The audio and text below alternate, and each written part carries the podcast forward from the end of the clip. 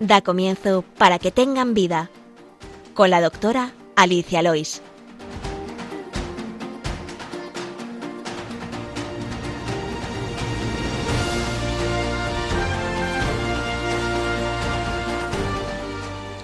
Muy buenos días, queridos oyentes de Radio María, y muy bienvenidos de nuevo al programa Para que tengan vida.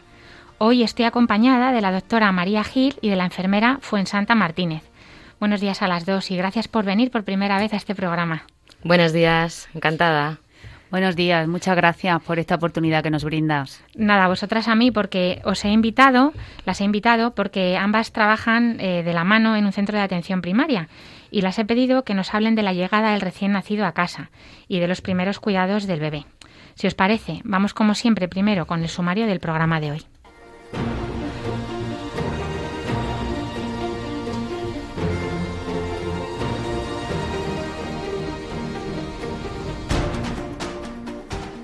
En la sección El problema médico de hoy hablaremos de los primeros cuidados del recién nacido, de las dudas de los padres ante problemillas que surjan o más bien dudas que son muy frecuentes. Y en la sección Medicina y Cultura hablaremos en esta ocasión del colecho en las diferentes culturas.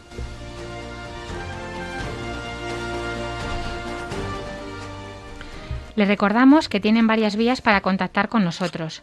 Pueden escribir al correo del programa, que es para que tengan vida arroba radiomaria.es o bien escribirnos una carta a la, dirección de Radio María, que es Paseo Lanceros 2, primera planta, 28024, Madrid.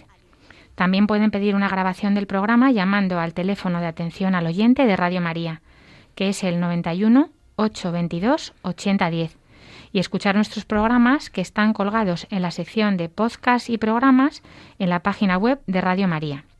Ahora les invitamos a que continúen en la sintonía de Radio María y empezamos.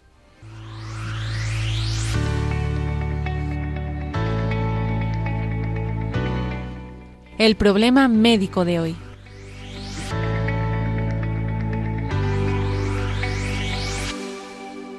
Pues como decíamos, hoy tenemos un programa muy especial, ya que tenemos a una doctora pediatra y a una enfermera de pediatría, enfocado a la llegada del bebé a casa y a los cuidados básicos del recién nacido sano.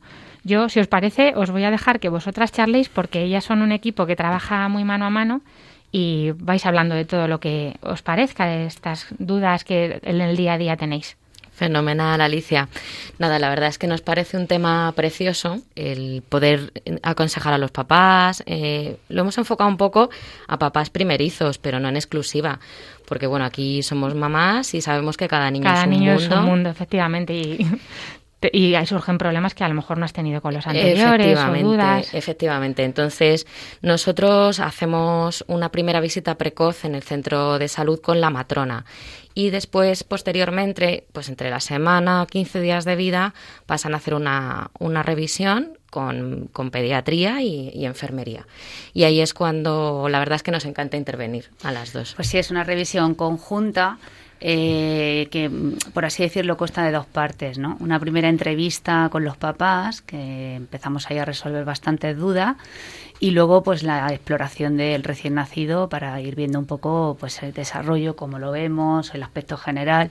Pero casi casi es más importante esa entrevista personal que mantenemos con los papás porque eh, ahí ya pues sacamos muchas cosas, ¿no? Pues cómo, cómo ha llegado ese bebé, si es un hijo deseado, si ese es el primero, el segundo, nos cuentan pues esa, esa llegada a casa, esos problemas pues con la, con la lactancia que son tan frecuentes y la verdad que, que que se conduce esa, esa primera revisión pues muy bonita porque eh, lo ideal es acompañar a estos papás en todo en todo este proceso de crianza del primer año de vida que los vemos muy frecuentemente y ayudarles a, a que puedan un poco pues ir decidiendo eh, qué hacer en cada momento es verdad que es que además eh, este milagro que ocurre de la vida, claro, tiene muchas, es una lucha a contracorriente, ¿no? La vida se abre paso, pero no sin dificultades muchas veces y surgen pues problemas, dicen, te hablan del parto, del parto y luego llega la lactancia y es un mundo, la recuperación del parto también. Muchas veces en los, en los primeros meses de vida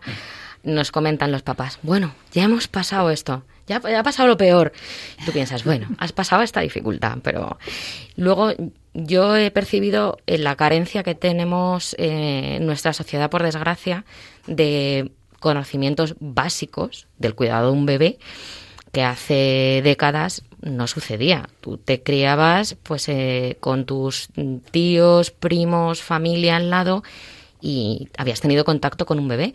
Pero hay muchos papás que afrontan la paternidad sin, sin haber cogido un bebé en brazos. No se atreven ni, a, cogerlo, Y para ellos hasta bañarles es, es, un, reto.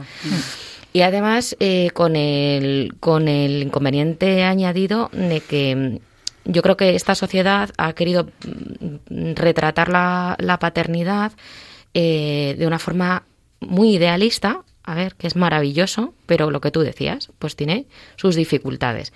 Y muchos padres em, se sienten muy frustrados porque piensan que esas dificultades es porque ellos no lo están haciendo bien, porque se han equivocado en alguna decisión y no se dan cuenta que son dificultades a las que nos enfrentamos todos. Entonces, a nosotras la verdad es que nos gusta mucho, ¿verdad, Fuen?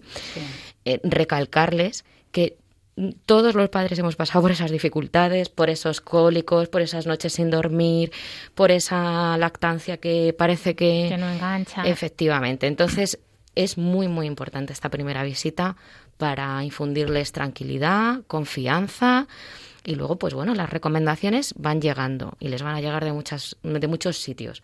Pero una cosa en la que hacemos mucho hincapié las dos, ¿verdad?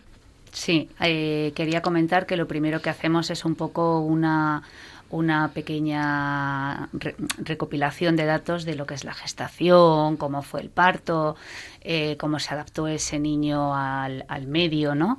Eh, cuánto, cuánto pesó al nacer, si la mamá pudo hacer piel con piel precoz, tan importante, para que esa adaptación del bebé al, al, al exterior sea pues mucho más cómodo, más fácil. Eh, si ya en el paritorio pudo ponerle al pecho, es decir, sí que ahí ya empezamos a indagar un poco, pues cómo, cómo afrontó esa mamá la gestación y el, y, el parto, ¿no? Y a partir de ahí, pues ya empezamos un poco, pues eh, hablar de, de la importancia de, de, lo que es la percepción de la salud, ¿no?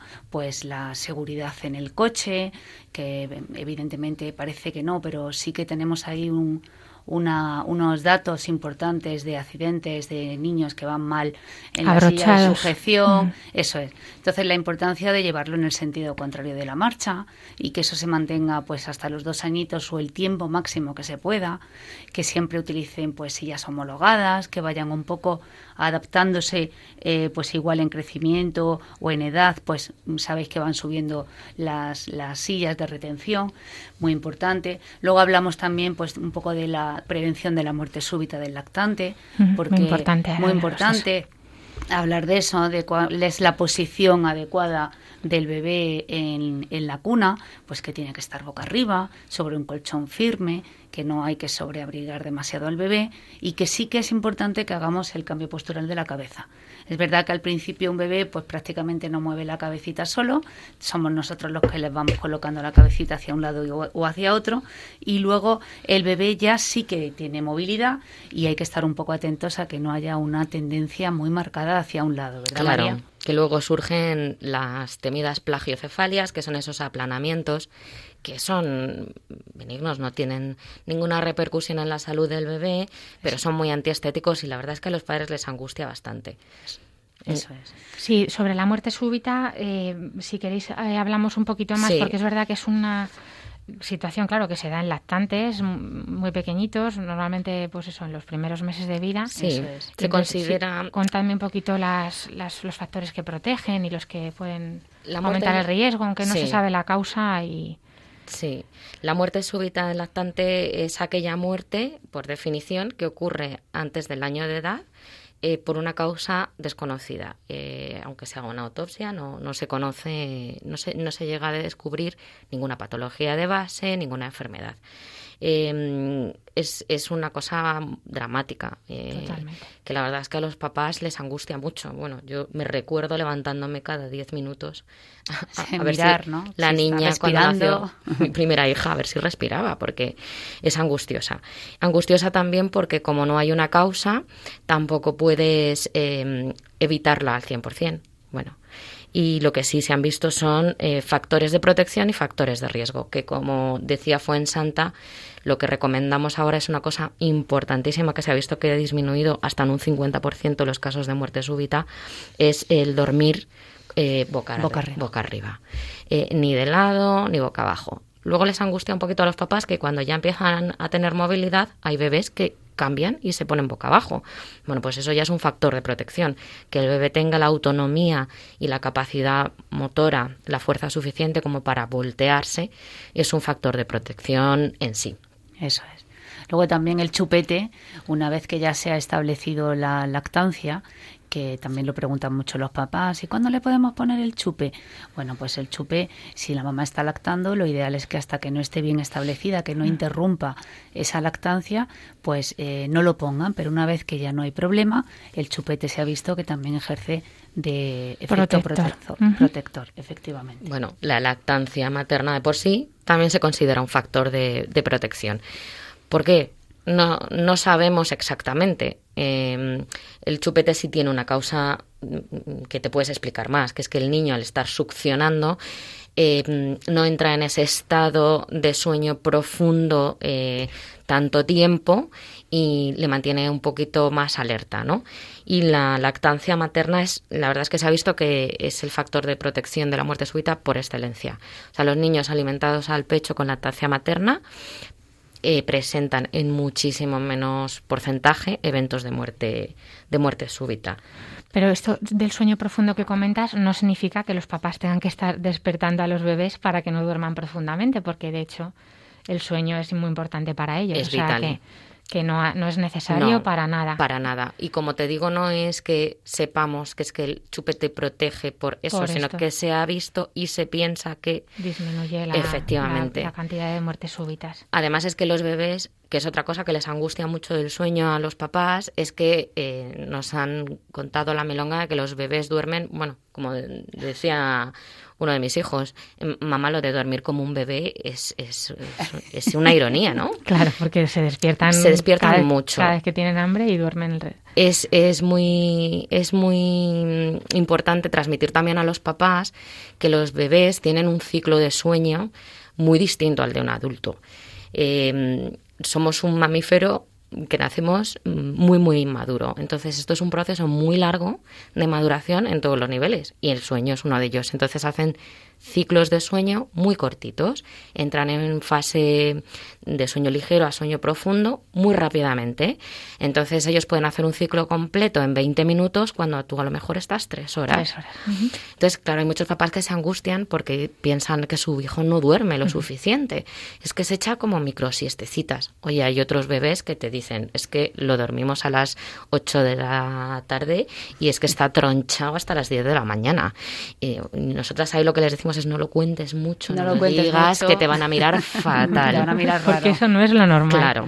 No es lo habitual, no es lo habitual. Puede ocurrir en la noche, pero es verdad que al principio suelen tener eso, que duermen todo el día. De hecho, les gusta mucho cuando hay luz y eso, están normalmente dormidos. Sí, es bueno además acostumbrarles a, que estén con luz durante el día efectivamente y oscuridad por la noche. El ruido normal de la casa, eh, no vamos a meter al bebé solo en una habitación a oscuras, sin nada de ruido, de para hecho, que duerman. De hecho, nuestras primeras recomendaciones con el tema de la luz es que tienen que estar en espacios luminosos, que tienen que recibir luz indirecta, que hay que sacar a los bebés a la calle, eh, que cuando estamos en la época de verano, pues evitamos las horas centrales y que cuando estamos en la época de más frío, pues son esas horas centrales las que vamos a aprovechar para sacar al bebé. Es decir, importantísimo esta exposición a la luz solar de forma desde directa el principio. desde el principio. O sea, que lo de la cuarentena no hace falta estar 40 días metido en casa para sin nada, que el bebé salga. Al contrario. no, al contrario. Hay que sacar a los bebés, abrigarlos cuando hace frío, en cuanto se pueda, efectivamente. Otras, otros factores de riesgo con el tema de la muerte súbita, ya para cerrar este tema. Pues mira, es muy importante que en la, en la cuna del bebé no haya nada que pueda eh, taparle la carita. Eh, ni cojines, ni almohaditas, ni peluches, ni medallas. Ahora hacen unas medallitas preciosas para colgar arriba, para que no estén dentro de la camita del bebé, eh, que, que, su cabeza esté lo más libre posible. De obstáculos. Claro, como decía, fue en Santa colchón firme y, y, boca, arriba. Nada en la cuna, cama, si van a hacer colecho. Em, y, ni siquiera un cojín antivuelco y tal, que también es otra cosa que nos preguntan. Si yo tengo un cojín de estos que hay, también hay como reductores para cunitas, y yo voy a estar vigilando a mi bebé, sí, si yo voy a estar despierta haciendo la comida y el bebé está dormidito, fenomenal. Pero si es por la noche y yo me voy a acostar eh, y duerme en su cunita, mejor que no haya nada. También se eh, relaciona con menos eventos de muerte súbita eh, el hecho de que el bebé duerma en la misma habitación de los papás. Entonces, bueno, pues puede ser una recomendación. Hay padres que deciden directamente llevar la cuna a otra habitación. Se, relaciona con más eventos de muerte súbita. Con todo y con esto, nosotras siempre les recalcamos vosotros sois eh, los padres. Eh, nosotros os damos recomendaciones. Entonces, yo creo que también es muy importante que ellos sientan que no les estás imponiendo nada, que van tomando sus propias decisiones. Hombre, si pueden no fumar, se lo recomendaremos. Eso es fantástico. Eso casi se lo imponemos o si no nos lo mandáis al médico de familia. Efectivamente. Sí, porque otra de las cosas, eh, y sobre todo también se van a hacer colecho. Colecho, colecho seguro pues es eso, no vamos a fumar, no vamos a tomar medicación que nos, que nos, que nos induzca un sueño muy profundo, no vamos a beber alcohol. Esos son un poco los parámetros del colecho seguro, que muchos papás lo hacen y nosotros avisamos de que esa es la forma adecuada de hacerlo para no tener ningún evento y luego que la habitación esté a una temperatura normal, tampoco hace falta que esté a 25 grados. Claro, la misma recomendación que hablaba Fuensanta para la hora del paseo de no sobreabrigar, que es un poco de histeria cuando llega un bebé que parece que le tenemos que poner 8.000 capas. Capas, sí. Para nada. Eh, el bebé no, se, no puede regular su temperatura, no es capaz de sudar. Es mucho más peligroso sobreabrigar. Entonces, Fuensanta ahí les explica muy bien el ambiente de la casa, también que me encanta. La humedad ambiental. Yo siempre recalco que tiene que estar entre el 40 y 50%. Ahora tenemos multitud de aplicaciones en el móvil que nos miden la humedad. Y es verdad que, bueno, pues Madrid mm, es bastante seca, llueve poco y yo recomiendo que pongan pues los típicos cacharritos en los radiadores, jarrones con agua, el humidificador. Yo no soy muy fan porque es verdad que hay que tener mucho tiempo para limpiarlo y no se tiene tiempo, hay que estar dedicado a tu bebé, hay cosas que tenemos que entender que son secundarias y, es mucho más práctico esto del jarrón de agua que tú vas pasando, lo tiras y lo llenas otra vez. Sí, además tienden a poner el humidificador en exceso, que eso es importante también, que no pongan el humidificador todo el día, toda la noche, porque un exceso de humedad también es contraproducente. Efectivamente. Muy bien. Pues si, si queréis pasamos un poquito con el tema de la alimentación, aunque eso casi está para otro, para otro tema, pero vamos, muy, muy breve. Y eh, luego vamos a pasar también mm, de, la alimentación a las deposiciones, que hay un tema ahí también muy importante. Sí. Pues como decía antes fue en Santa al principio, sí que valoramos cómo están alimentando al bebé. Nosotros, nuestro centro es un centro eh, que pertenece a la Liga de la LLAN, eh, de la leche materna. Eh, estamos, la verdad es que bastante motivados, muy formados, hemos hecho cursos y la lactancia materna tiene muchas, muchas ventajas y muchos beneficios, tanto para la mamá como para el niño. Pero hay mamás que por distintas causas, por decisión propia incluso, están dando leche de fórmula, están dando vives eh, o incluso lactancias mixtas. Entonces eso lo revisamos también un poquito. Aunque la matrona, la verdad es que tenemos unas matronas fantásticas, afortunadamente, en, todos los centros. Pues bueno, tienen muchas charlas previas al parto, eh, tienen preparación, hablan, tienen cursos de lactancia. En esta época de pandemia la han estado haciendo online, o sea que no han dejado de trabajar en ese sentido pero sí que es verdad que respetamos mucho al final la decisión.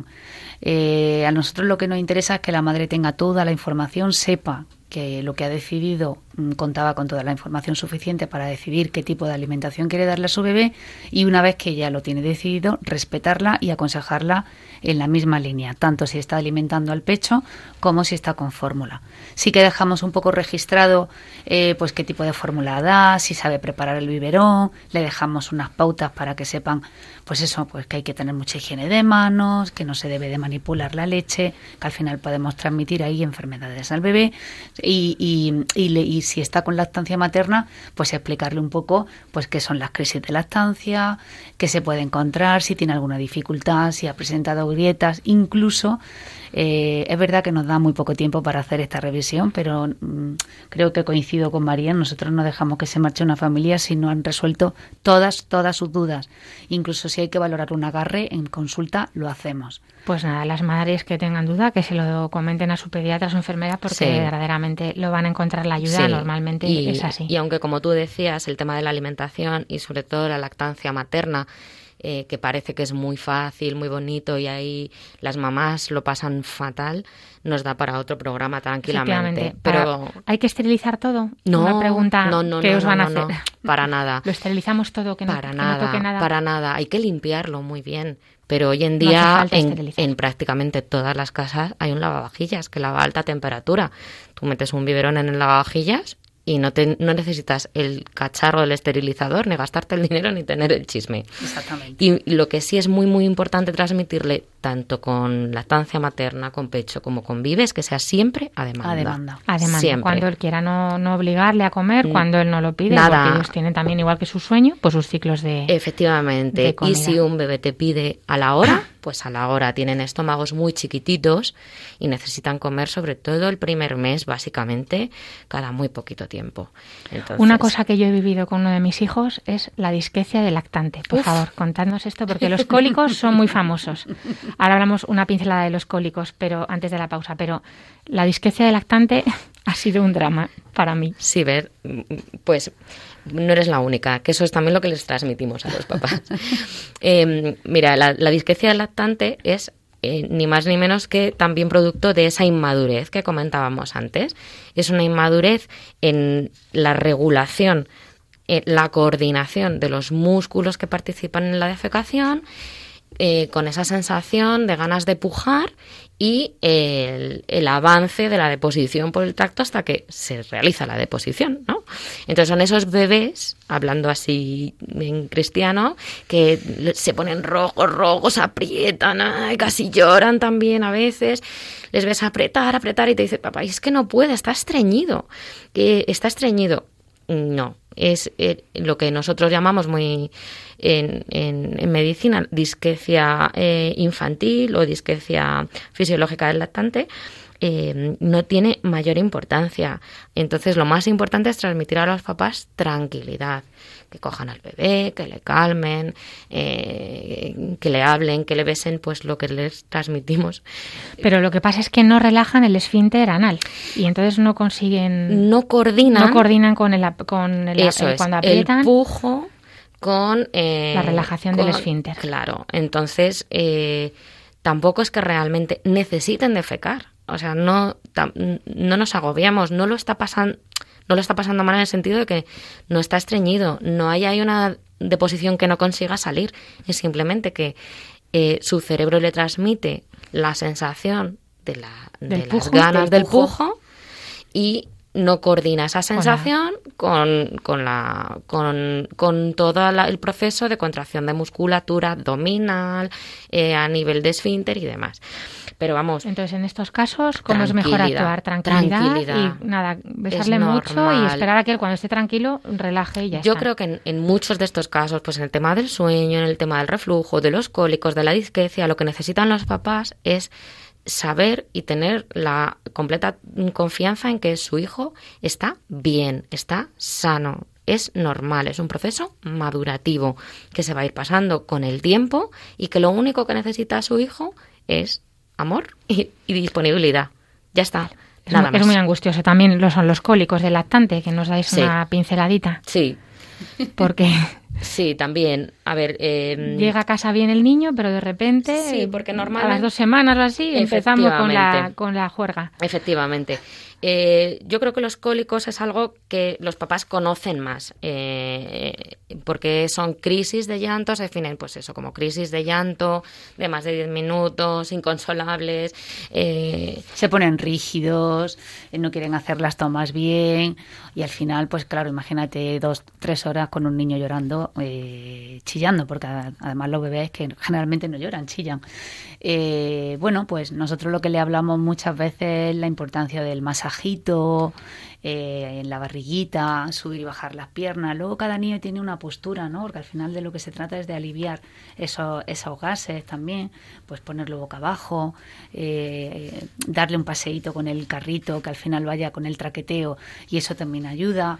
Eh, bueno, son cosas, son, son pequeñas cositas que pueden hacer un baño relajante, cuando terminan el baño pues aplicar alguna cremita pero en plan relajante con masajito, o sea, no hay más. En algunos casos muy puntuales sí que estamos mm, recomendando algún probiótico, pero bueno, sí que nos cuentan los papás que mejoran y demás. No sé si es también las ganas de ver que mm, mejoran, pero sí el que efecto placebo. el efecto placebo, pero sí que es verdad que, que, bueno, pues que al final esto resuelve fácil.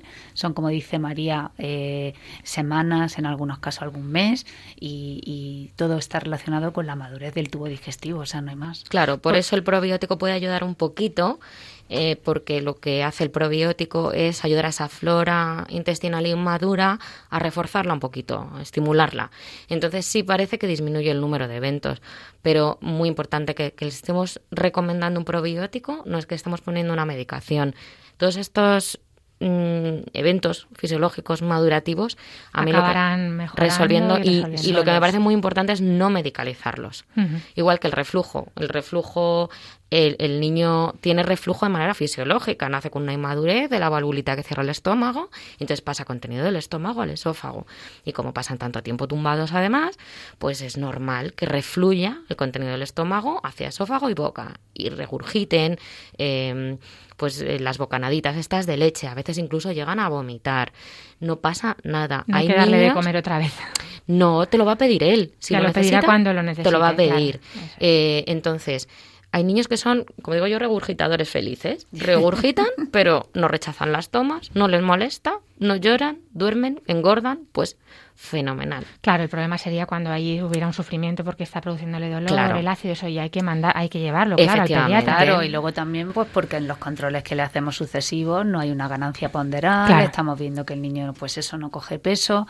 Sí que es verdad que es un tema que angustia bastante a los papás, el tema del reflujo y bueno, aparte de las medidas un poco posturales que recomendamos, pues mantener al bebé tras las tomas incorporado, en la cunita incluso subir un poquito lo que es en la cabeza desde las patas de la cuna, si tenemos la cuña entera que nos eh, ayuda a tener el, el colchón un poco elevado, fenomenal pero no queremos no desniveles. solo la cabeza. Claro. Eso es, no queremos desniveles. Entonces, aparte de esas recomendaciones posturales, poco más, poco más porque igual está relacionado con una inmadurez, un diafragma que no es capaz de contener todo el, el, el contenido del estómago y que al final, pues sí que claro. se, se, hay ese reflujo. Mientras hay... no sea patológico y no afecte al crecimiento hmm. sano del niño, nosotros no le damos ninguna importancia. Ahí, salvo los bebés con, con biberón, que sí que hay veces que, que hay bebés muy y vas aumentando 90, 120, 150 y serían capaces de tomarse un biberón enorme. Claro, le decimos a los papás, date cuenta. Yo les digo, tú mira el biberón que y se toma tu bebé y su estómago. y piensa como su estómago. Entonces, si está regurgitando mucho, igual tienes que hacer tomas más pequeñitas ya por y más frecuentes. por rebosamiento, ¿no? Efectivamente. Claro, más frecuentes. En eso la lactancia materna se autorregula muy bien, porque el bebé tiene que hacer un esfuerzo y las tomas son menos grandotas, claro, eh, más frecuentes, más frecuentes. pero uh -huh. más fisiológicas. Muy bien. Porque ya para cerrar este tema de las deposiciones, claro, una deposición normal. Mi niño se ha estreñido, no hace caca o hace mucha. ¿Esto cuál le decís? Bueno, pues que incluso hemos tenido bebés que han estado 5, 6, 7 días sin, sin tener deposición y el bebé estaba tan pichi, fenomenal, haciendo sus tomas. Pues intentamos tranquilizar, siempre y cuando el bebé esté tranquilo y no esté y esté haciendo bien sus tomas, pues no pasa absolutamente nada. Claro, cada, cada niño en esto también es un mundo. Hay bebés que hacen deposición con cada toma y a lo mejor hacen cinco o seis cacas al día y hay otros que, como dice Fuensanta, tienen un ritmo intestinal a lo mejor un poquito más lento y luego dependiendo también del, por ejemplo, esos niños que tantos días en hacer deposición no suele pasar en verano. Advertimos a los papás, en verano el, todo el contenido hídrico de la leche, tanto materna como de fórmula, el cuerpo lo va a aprovechar. Voy a hacer menos veces deposición, uh -huh. ¿vale? Entonces, mientras sean unas deposiciones eh, líquidas, que no sea una posición sólida, dura, que eso que ya... ves el, que el niño está tranquilo, que está haciendo su toma bien, pues es que no hay que darle importancia. Claro, porque luego también les decimos que lo normal es que sean de una coloración amarillento, mostaza, pero también hay, hay deposiciones verduzcas. Si están tomando fórmula y cambiamos de marca, hay cambios en la coloración. Entonces, bueno, prácticamente todo va a ser normal. Hay un abanico muy amplio. Perfecto. Es. Pues antes de pasar al siguiente bloque, os voy a regalar una canción de un amigo mío que me parece muy bonita para este tema que estamos hablando. Se llama Ángel de la Guarda, es de Antonio Mata y me parece que es un regalo muy bueno para nuestros hijos que tengan su ángel de la guarda para todas estas angustias.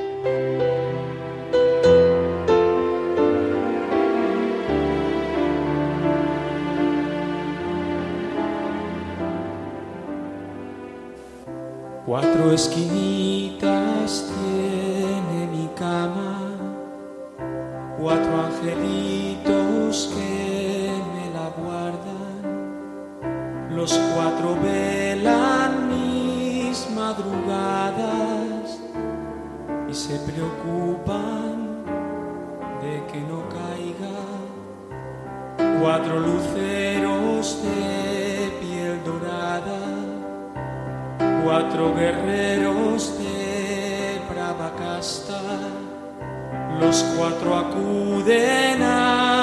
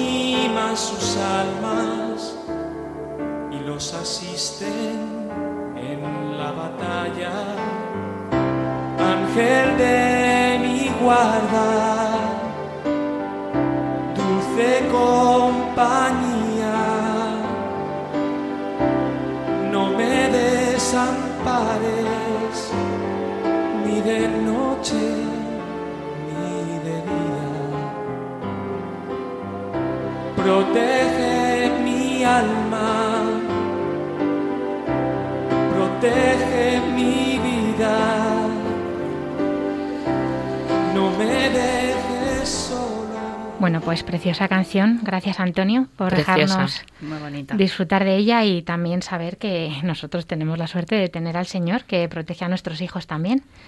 Así que nada, vamos a seguir un poquito, si os parece, con bueno, lo que vosotras queráis. Es que en realidad yo os dejo con la exploración del bebé o las cosas que pueden surgir en el, en el cuerpo del bebé que a lo mejor a los padres pues les resulten con dudas los ojitos, la costra láctea, el pañal. Pues Sí. sí. ya como he dicho al principio del programa, la, la primera parte de la consulta es la entrevista, que la hacemos sentaditos todos mirándonos de frente y luego pasamos a la zona de la, de la camilla y ahí, bueno, pues los papás quitan la ropa del bebé y empezamos con la exploración física. Hacemos el control de peso, de talla y perímetro craneal para ver un poco cómo, cómo va creciendo ese bebé. Y, y María, pues la pediatra en este caso, hace la exploración física. Yo ahí le pego el sobo, que me encanta. Lo primero que te, te, vas a fijar cuando veas a un bebé, que es otra de las cosas que, que, me gusta que ellos entiendan, es que vas a ver un bebé vital, un bebé sonrosado, con una buena coloración, con un, bueno, un buen tono eh, muscular. Normalmente eh, están presentes todavía en estas primeras visitas, pues reflejos que decimos arcaicos, ¿no? Eh, tienden a tener puñitos cerrados y, y les hacemos una serie de exploraciones para ver ciertos reflejos, ¿no? Y, y, bueno, pues nos puede presentar todavía un poquito de ictericia, que es esa, esa coloración amarillenta que generalmente puede estar también en conjuntivas, en los ojitos, y que es normal que permanezca durante, durante días y a veces incluso semanas. Sí, porque además la lactancia materna hace la que esa materna... fisiológica se mantenga mucho más tiempo. Por eso lo, lo, la importancia de la exposición a la luz solar. Claro. Los el sol el sol indirecto. Eso es. Claro, luego vamos a ver esa piel que también es muy, muy importante normalmente vienen pues pelándose este recambio que se hace de la piel. De pasar del medio líquido al medio aéreo es completamente normal. Les causa muchísimo estrés a las mamás. Es que fíjate, porque está muy sequito. Pues no, eso es completamente normal. Lo que sí hacemos mucho hincapié, bueno, pues que en el baño, que no tiene por qué ser todos los días, ¿verdad? Que hay mamás que te dicen, pues es que lo metemos en el agua y es que disfruta muchísimo. Bien, no pasa nada. Se puede meter en el agua todos los días el bebé. Lo que no es bueno es echar jabón todos, todos los días. Los días. Uh -huh. Entonces, sí que luego hacemos mucho hincapié en que esa piel es muy delicada, que no hay que secarla con fricción, sino que hay que hacerlo con pequeños toques y teniendo en cuenta que hay muchísimos pliegues en el recién nacido pues en el cuellecito, detrás de las orejas, los deditos, las ingles, la zona interglútea que siempre se nos queda un poco olvidada y que hay que secar muy muy bien porque restos de humedad van a favorecer la, la aparición de lesiones, ¿no? Dermatitis por humedad en este caso. Eh, tenemos también en la piel muchas veces la costra láctea, que también pues es un, es un tema que también da mucha preocupación, ¿no? ¿Qué Porque es la costra láctea? Cuéntanos. Fue. Pues mira, bueno, es, es, esta dermatitis, es una dermatitis seborreica al final. Mm. Y lo que se le ve al bebé pues es como una costrita amarillenta, parecen casi escamas a veces. En la cabeza. En la cabeza. En el cabelludo normalmente. ¿no? Incluso nos puede aparecer enfrente, cejas, entrecejo. Sí. Hay bebés que, que se ponen tremendos. Pues lo mismo que decíamos antes, no tiene ninguna importancia eh, médica, no es ninguna enfermedad, no hace falta tratarlo, no molesta, no les pica, es algo estético. Hay mamás a las que les agobia mucho. Entonces, bueno, pues en todo caso, como mucho, pues un aceitito suave de almendra, que le den un masajito, nunca frotando, como dice Fuensanta. Ni, ni, ni intentando arrancar, es decir, eso se cae solo. Para es nada. verdad que hemos visto en niños que hasta 18 meses Uy, tenemos más. la costra láctea. Uh -huh. Es decir, que puede permanecer bastante tiempo presente. Mientras no haya ningún tipo de eh, síntoma, pues picor, que esté molesto, es que eso no se trata nada, ningún problema. Igual que el acné de lactante. Este es lo típico que has visto un bebé en la primera visita, fenomenal, y a los dos, tres días aparecen los padres de urgencias agobiadísimo. Te, te dicen, hay un bebé con una reacción alérgica. Y sales y, y, y, dices, ah, son estos papás del otro día, una reacción alérgica. ¿A qué? Espérate. Entonces, eh, si ya la mamá está dando el pecho o han cambiado de leche, vienen angustiados porque es que ha tomado algo que le da alergia. ¿Y por qué? Pues el niño tiene unas papulitas, un, unas, unos, incluso a veces parecen granitos. Granitos por la cara, enrojecidos, a veces parecen verdaderas espinillas y, y no, puede dar pie a eso. Es, es, lo que llamaban las abuelas las, las engordaderas de toda es. la vida. Hmm. Entonces, como aparece entre las dos y las cuatro semanas de vida, pues el bebé que tenía una piel tersa, suave, impecable, de repente se pone así y los padres se agobian mucho. Entonces, no hace falta tampoco hacer absolutamente nada. Y además es que tampoco tenemos claro eh, la causa. En, en, en, bebés, pues los estudios están limitados a hacerles daño. Entonces, pues no, no vas a sacarle sangre, no vas a, claro. no sabemos exactamente. Se pensaba que podía ser por un influjo hormonal en las últimas semanas de la gestación, pero bueno, tampoco está muy claro. Igual que otros que son más blanquecinos, que se llaman milium, pueden aparecer incluso en paladar, que es lo que llamamos las perlas de Epstein, una especie de... De, de diente falso, sí, como diente sí, falso. también le llamaban los falsos dientes. Y también es normal. Entonces, bueno, todas esas cosas, la verdad es que nosotros ya de un vistazo ya valoramos. Igual que las fontanelas, por ejemplo, en la cabecita muy importante, es una cosa que sí que miramos mucho. Yo, claro, veo a las mamás que me deben mirar que les sobo y les sobo la cabeza para tocar las fontanelas. Las fontanelas son estos mm, huecos que quedan entre los huesos del cráneo, eh, para que el cráneo primero pueda eh, deformarse y salir por el canal del parto, como está tan bien pensado, eh, nos hizo tan bien, eh, pues esos huesos todavía no están soldados del todo. Se moldean y salen a través del canal del parto de la cabecita sin sufrir ningún daño. Y además para que luego el, cerebro pueda seguir creciendo.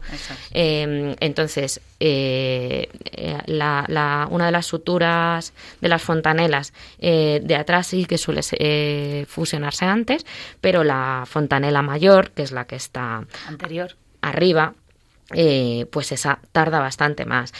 Hay también una creencia falsa mm, de la relación entre el cierre de las fontanelas y la vitamina D. ¿verdad? Hay muchos padres, sí. Santa nos, nos preguntan. Que nos preguntan que si es verdad que nosotros recomendamos la administración de la vitamina D en el primer año de vida, eh, independientemente de si está eh, ese niño alimentado con lactancia materna o fórmula. Sí que es cierto que la fórmula ya viene enriquecida pero sí que la estamos recomendando, aunque en nuestro medio ya no hay eh, raquitismo. tanto hmm. raquitismo, pues sí que es verdad que depende, ¿no? Si un bebé pues ha nacido en la estación de invierno, que está muy abrigadito, que va a salir poco a la calle, que no va a recibir tanta luz y demás, pues sí que es interesante. El bebé que luego ha nacido en verano, que están prácticamente todo el día en la calle, aprovechando el, el, día y recibiendo esa luz indirecta, pues con paseos, aunque sean de 10 minutitos, pues eh, le decimos a los papás, pues tampoco Ahí os agobiéis está, se está olvida, absorbiendo. está absorbiendo. Entonces, lo recomendamos independientemente, ya digo, de la forma de alimentación. Y lo que decías de las fontanelas, María, ¿cómo tienen que actuar los padres con ellas? Es decir, tocarlas porque a veces da miedo. No pasa nada, se pueden tocar, se pueden acariciar. Eh, que no tengan miedo a hacerlo. Claro, ningún miedo. Le puedes lavar la cabecita, peinarle, darle besos en la fontanela. Y la fontanela se va moviendo. Eh, ahí, precisamente, eh, pues se puede abombar un poquito más, por ejemplo, cuando el niño llora eh, o deprimir en determinados momentos.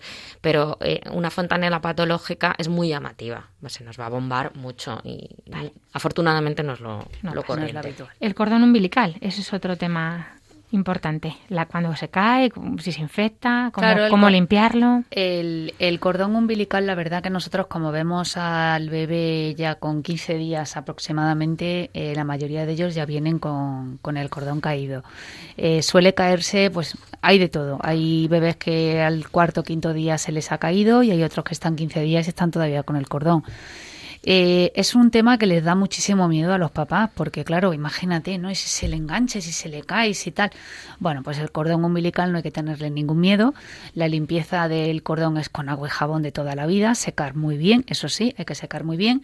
En los niños yo os recomiendo que dejen la pincita por fuera del pañal, porque los niños suelen orinar hacia arriba y ya pues los se, varones, los varones se podrían contaminar, ¿no? Se puede contaminar con el pis, pero eh, por lo general es eso, una limpieza con agüita y jabón, secar muy bien y estar un poco atentos a, pues, por ejemplo, eh, olor eh, sobre todo el olor. Si hay un olor intenso, fétido, pues eso sí que nos daría un poco de, de, indicación de que hay una infección. Claro, que la piel de alrededor esté muy roja, muy roja, muy enriquecida, eso es.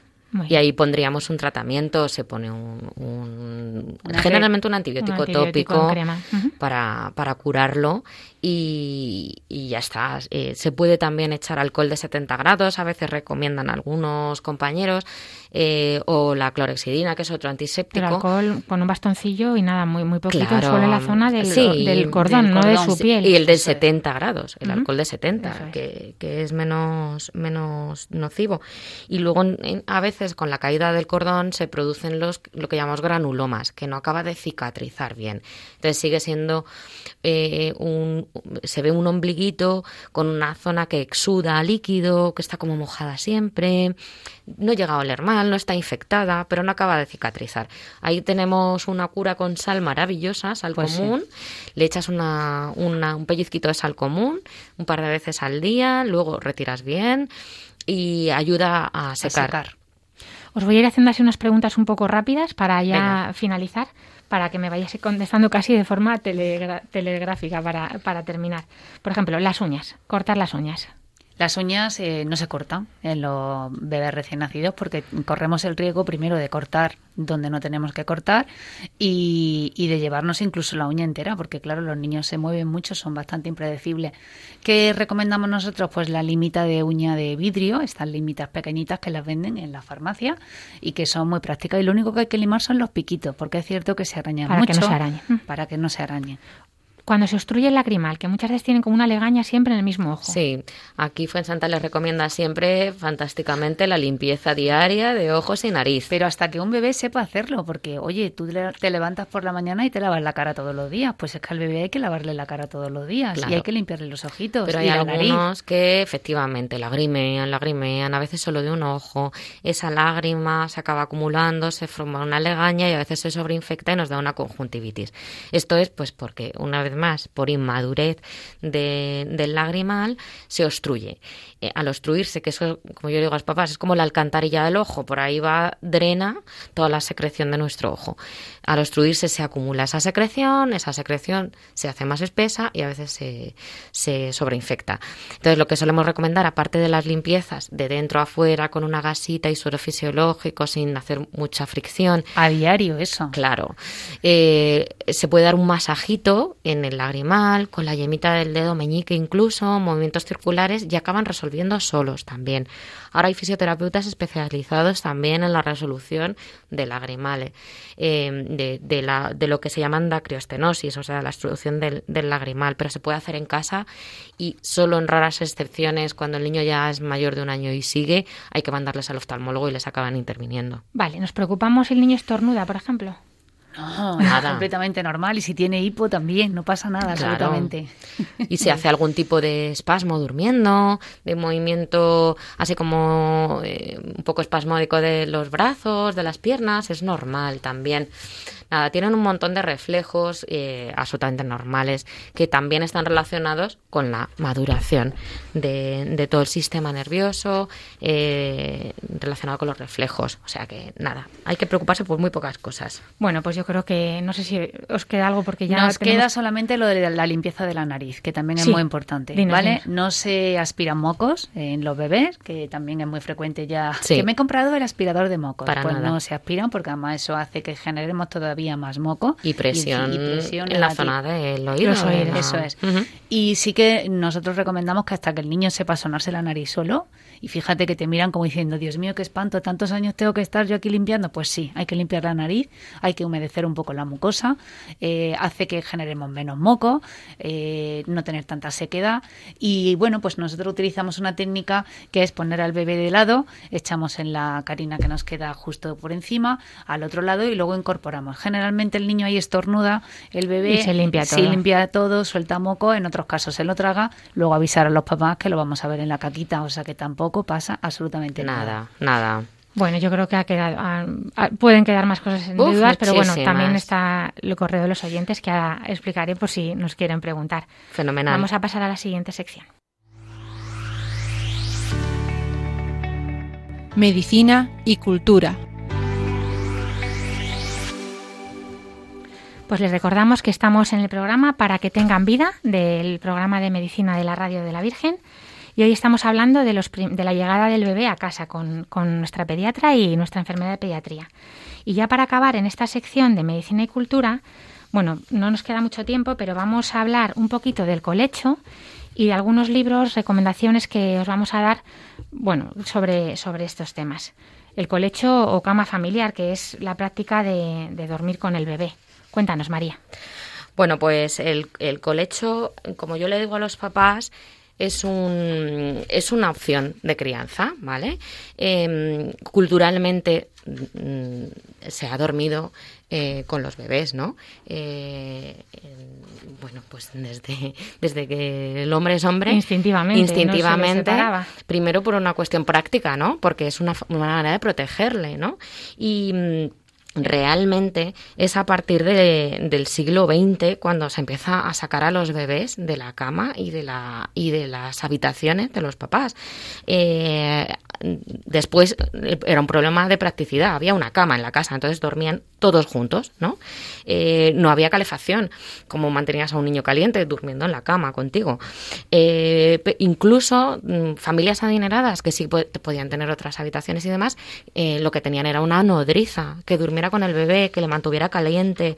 Hay muchos libros eh, de historia de usos y costumbres en los que se habla de eso, del calor de la nodriza, la mano al niño, eh, que no estés solo, ¿no? Eh, que aunque las cunas fueran estupendas, el bebé no estuviese solo. Entonces es, sin embargo, ya te digo, a partir del siglo XX cuando se empieza a sacar a los niños. No en todas las culturas. A mí me interesa mucho todo lo que, todo lo que mm, desarrollan en Japón acerca del, del colecho. Los niños duermen mm, de manera habitual con los padres en la misma habitación y en el mismo eh, futón, en, en el mismo colchón en el suelo hasta los seis años. P- porque además es un momento de intimidad, es un momento eh, de, de cariño, ¿no? Entonces, bueno, pues eh, yo ya te digo, siempre desde el respeto me parece una opción de crianza tan válida como la cuna, eh, pero que además haciéndolo bien y haciendo un colecho responsable, eh, pues eh, no hay ningún problema. Luego hay muchos papás que te dicen, bueno, ¿y cómo sacas luego a ese niño de la Saldrá. cama? Cuando Sale. tenga seis años sale. Sale. o incluso antes, O ¿no? no, como mucho, digo, vamos. Sí, sí, pero, pero bueno, que, en lo peor. que al final es una cosa natural, ¿no? Eh, siempre que no sea algo impostado, siempre que, que la familia eh, funcione, ¿no? Que no, que no interfiera, por ejemplo, en la en la pareja. relación de los padres, Efectivamente, hay eh, que tener mucho cuidado con todo eso. Vale, y si nos das un, un par de recomendaciones, que muchísimos libros hay mm, de pediatría, pero para Sí. que los la- un regalo que se le pueda hacer a unos papás. Pues mira, eh, a mí me hicieron un regalo, que, que además eh, uno de los libros es un regalo para toda la vida, eh, un pediatra que se llama Carlos González. Tiene un montón de libros sobre crianza. eh, Carlos lo- González, un regalo para toda la vida. Sí. Maravilloso, lo recomendamos Sí, 100%. Luego tiene otro que se llama... eh, Bésame mucho. Bésame mucho, es maravilloso. Eh, comer, amar, mamar. Sí, Bueno, tiene mi hijo no me come, montones. sí. Y lo mejor de Carlos González es que cuando lo lees, eh, no te está dando ninguna fórmula mágica al final. Lo que te está recomendando es sentido común, dejarte guiar por tu instinto, confiar, relajarte y disfrutar de tu hijo. O sea que, que a mí Yo parece- creo, María, que cuando te, nos despedimos de estos, de los papás que vienen a consulta, eh, yo creo que estas son las últimas palabras que les decimos. Sí. Eh, lo estáis haciendo muy bien, eh, hay que seguir el instinto, eh, abrazar a vuestro bebé, cogerlo en brazos, disfrutarlo. Los bebés necesitan mucho, mucho cariño. Hay veces que no lloran por hambre, no lloran por nada, solamente lloran porque quieren estar con su papá. Y eso es lo que nosotros recomendamos. Y al final, oye, yo no sé qué pasa, que cuando tú le dices a una mamá, qué bien lo estás haciendo, este es el camino, pues muchas veces incluso nos echan algunas lagrimitas Sí. porque se sienten muy superados, no tienen forma de, de saber si lo están haciendo bien. Y el acudir a consulta y que se lleven esas palabras de, de parte del equipo, reforzarles. reforzarles en que lo están haciendo muy bien, se van contentísimas, la verdad sí, que sí. sí. además al final tienen que pensar que son los mejores padres para su hijo. Efectivamente.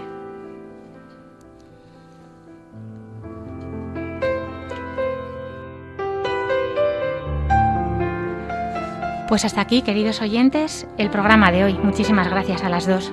Gracias a Gracias a ti. Nos despedimos, no sin antes recordarles que pueden escribir sus preguntas al correo del programa, que es para que tengan vida, arroba radiomaria.es. Yo les haré llegar las preguntas a, a estas dos mujeres maravillosas, si tenéis alguna de, de este tema. O bien escribiéndonos a una carta a Paseo Lanceros 2, primera planta, 28024 de Madrid. Jorge nos escribía el otro día pidiéndonos que cuando hablemos de la diabetes tipo 2 hablemos de la prediabetes. Así que gracias Jorge, así lo haremos. También pueden pedir una grabación del programa llamando al teléfono de atención al oyente que es 91 822 8010. Y ya saben que los programas están colgados en la sección de podcast de la página web de Radio María, www.radiomaria.es. Como siempre, nos despedimos con una oración que nos manda Luis. También os, os invitamos a que nos mandéis las oraciones de los niños, que nos encantan. Así que nos, nos despedimos con la oración de Luis. Bendita sea tu pureza, y eternamente lo sea, pues todo un Dios se recrea en tan graciosa belleza. A ti, celestial princesa, Virgen Sagrada María, yo te ofrezco en este día alma, vida y corazón. Mírame con compasión, no me dejes, Madre mía. Amén. Amén. Amén. Amén. Pues muchas gracias, Luis. Muchas gracias de nuevo, de verdad, María y Fuensanta, por habernos acompañado hoy. Mil gracias. Un y placer. gracias a José Luis Lois, al técnico de sonido, y a Javier Esquina y a todo el equipo de Radio María, sin los cuales este programa no sería posible. Y por supuesto, gracias a los oyentes por habernos acompañado nuevamente. Nos volvemos a encontrar, si Dios quiere, dentro de dos semanas. Ahora les invitamos a continuar en la sintonía de Radio María y que Dios les bendiga.